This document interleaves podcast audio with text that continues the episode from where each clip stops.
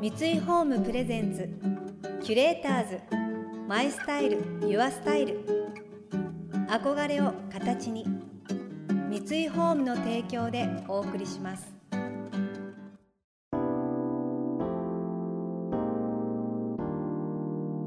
溢れる情報の中で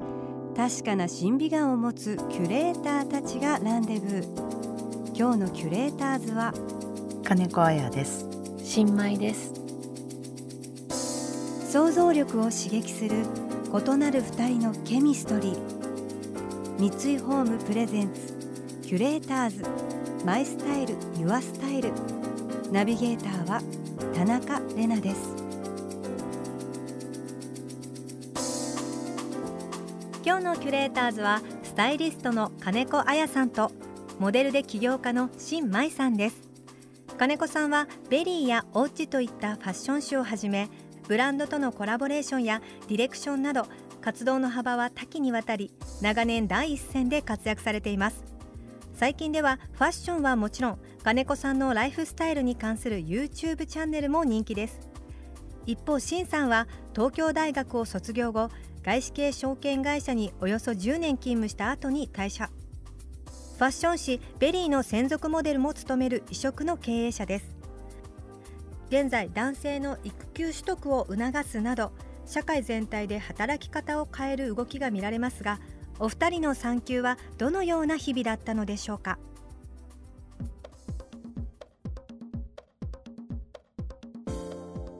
どれぐらいお休み取られたんですか？まあフリーランスなので、うん。長女の時の方が全部が新しかったから、うん。しばらくは一緒にいてあげなきゃとか、うん彼女の方を割と優先するべきみたいなうん。うんことはあっうんたけれども次女はもう2回目なのでうん。4ヶ月？5ヶ月ぐらい、なんかフリーランスうん。だと、お休みすることうんへの不安ってなかったんですか？なんかそれが不思議なんだけど昔から子供がいない時からうん。できないことはできないって断ったりとか自分のキャパ以上の仕事をうんしないようにしていたのでうん休むで夏休みとかうんうんすぐ休みを取ってどっかに行って気分転換してっていうのはもう結構前から習慣ついてたから、へえそれでもすごい大事なことですよね、うん。フリーランスってなんかこう受け出したらうん。止まらなくて、うん。ねうん。今日家でゆっくりするのともう一本入れるのだと、うん。もう一本入れちゃってうん。多分そのままやると燃え尽きちゃったりとか、うん。ねうん。ありそうなうん。感じがします。だから2週間ぐらい娘が生まれてからも2週間ぐらい年2回ぐらいはお休みを取って、まあ、ハワイだったりとか行ってたのが今できないから結構ねそのバランスが、取りにくいですうよね。ん。なんかやっぱり海外旅行をバシッと入れないと、うん。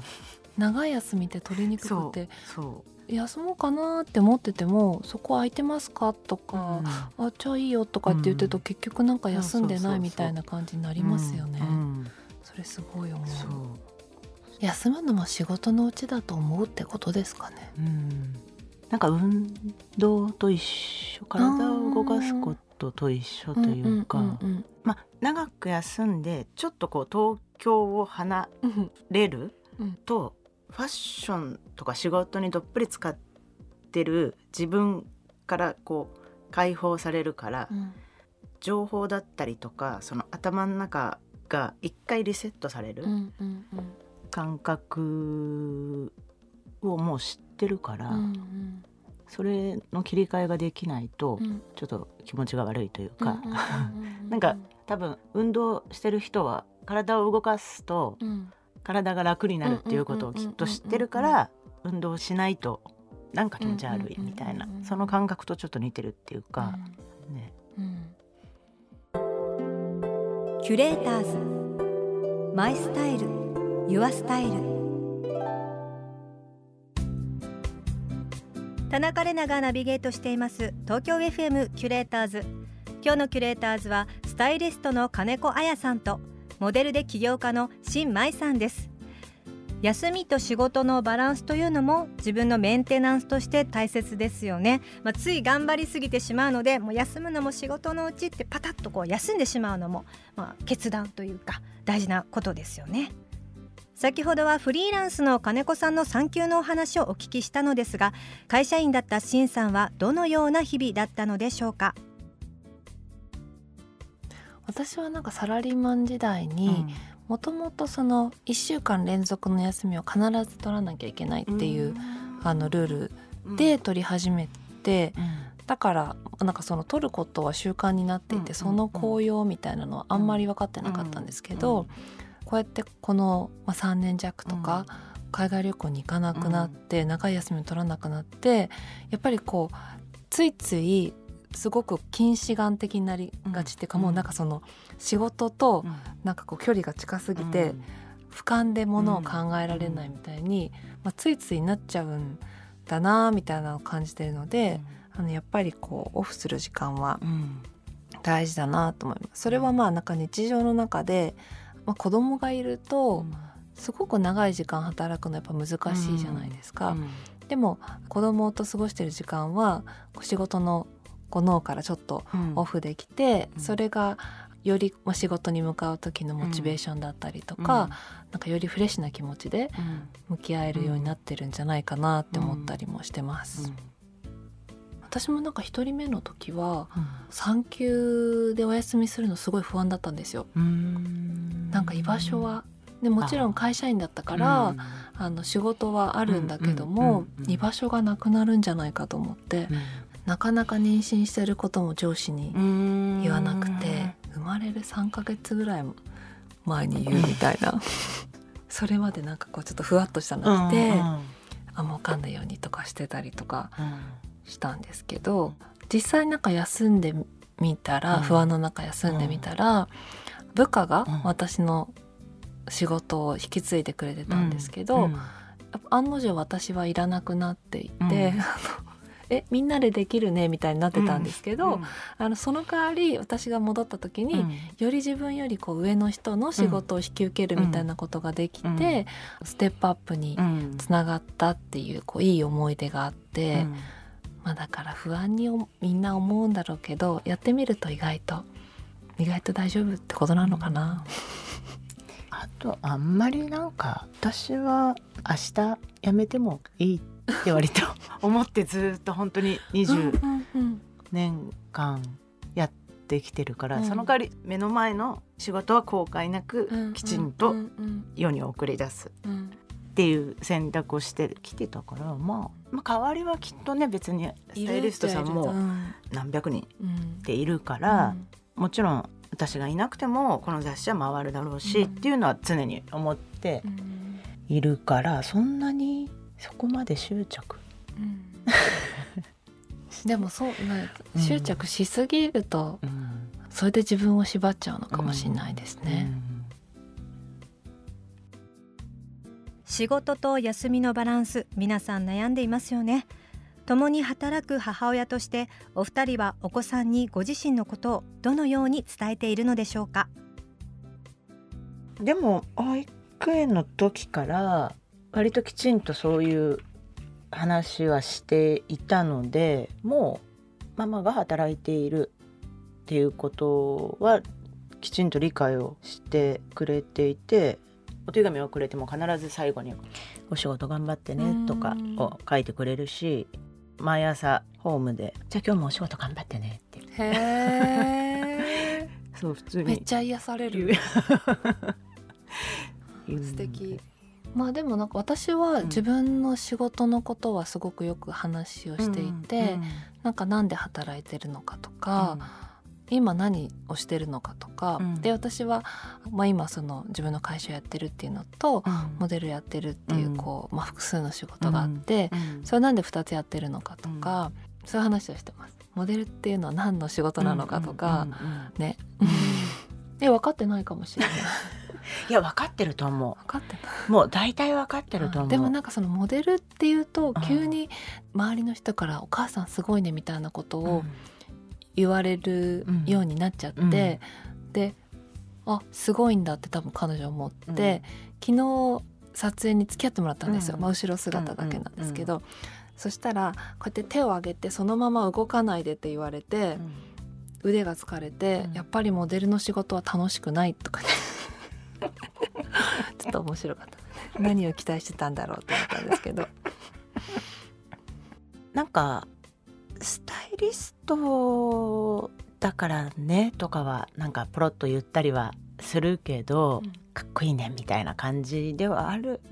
けどでも彼女にとっては YouTuber の方が上。だから 今の方が喜んでるそうだ。そうそうそうだからいや YouTuber ではないんだけどまあ今のね子供たちはね。YouTuber ね。YouTuber がね、そうキュレーターズ。マイスタイル。ユアスタイル。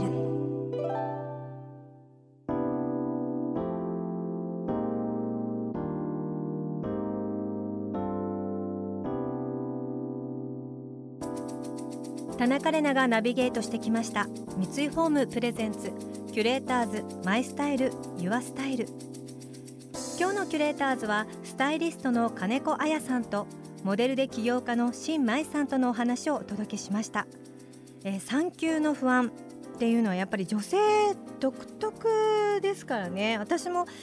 あの産休は実はもうあこれで堂々と休めるみたいな ところですごく楽しく、まあ、期間限定の休みだと思ってすごく楽しく過ごしていたんですけど私の場合は産後の不安の方があっていつ仕事を復帰できるんだろうかとか実際いただいた話もいや実際現実的に動けないっていうことだったりとか、まあ、やっぱり子供も自分が見てないと死んでしまう存在なので目が離せないしっていう部分でなんかいっぱいいっぱいになってしまってですごい子供も可愛いんだけどでも置いてけぼりになってる自分みたいな気がしてすごい不安定な時があったんですよね。そういう意味でも金子さんと新さんの先ほどのお話を聞けてすごく共感いたしました。あのネットフリックスの斉藤匠さんがやられてる檜山健太郎の妊娠っていうドラマがあるんですけど男の人が妊娠してしまったっていうドラマなんですよもちろん笑いも含めてるんですけどもう全然コメディとしてじゃなくて本当に切実に妊娠ってこんなに大変なんだよ。子供を産んでそれで仕事復帰するってこんな大変なんだよっていうのを匠くんがやられててでそれ見てもう号泣したんですよね。なんかもうこの痛みを男の人が分かってくれてやってくれてるってだけでもうわーって泣いちゃってやっぱこれなかなか分かってもらえない部分だったりするのでなんかあれ見てちょっと思い出してもぐっときてしまいますね。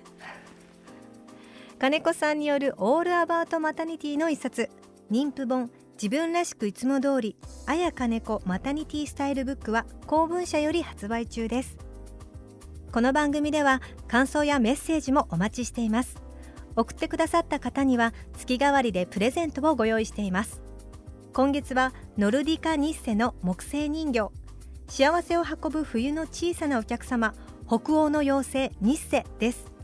デンマークで愛され続ける妖精ニッセをかたどった人形でお部屋に置いておくだけで季節を感じられて優しい気持ちになります。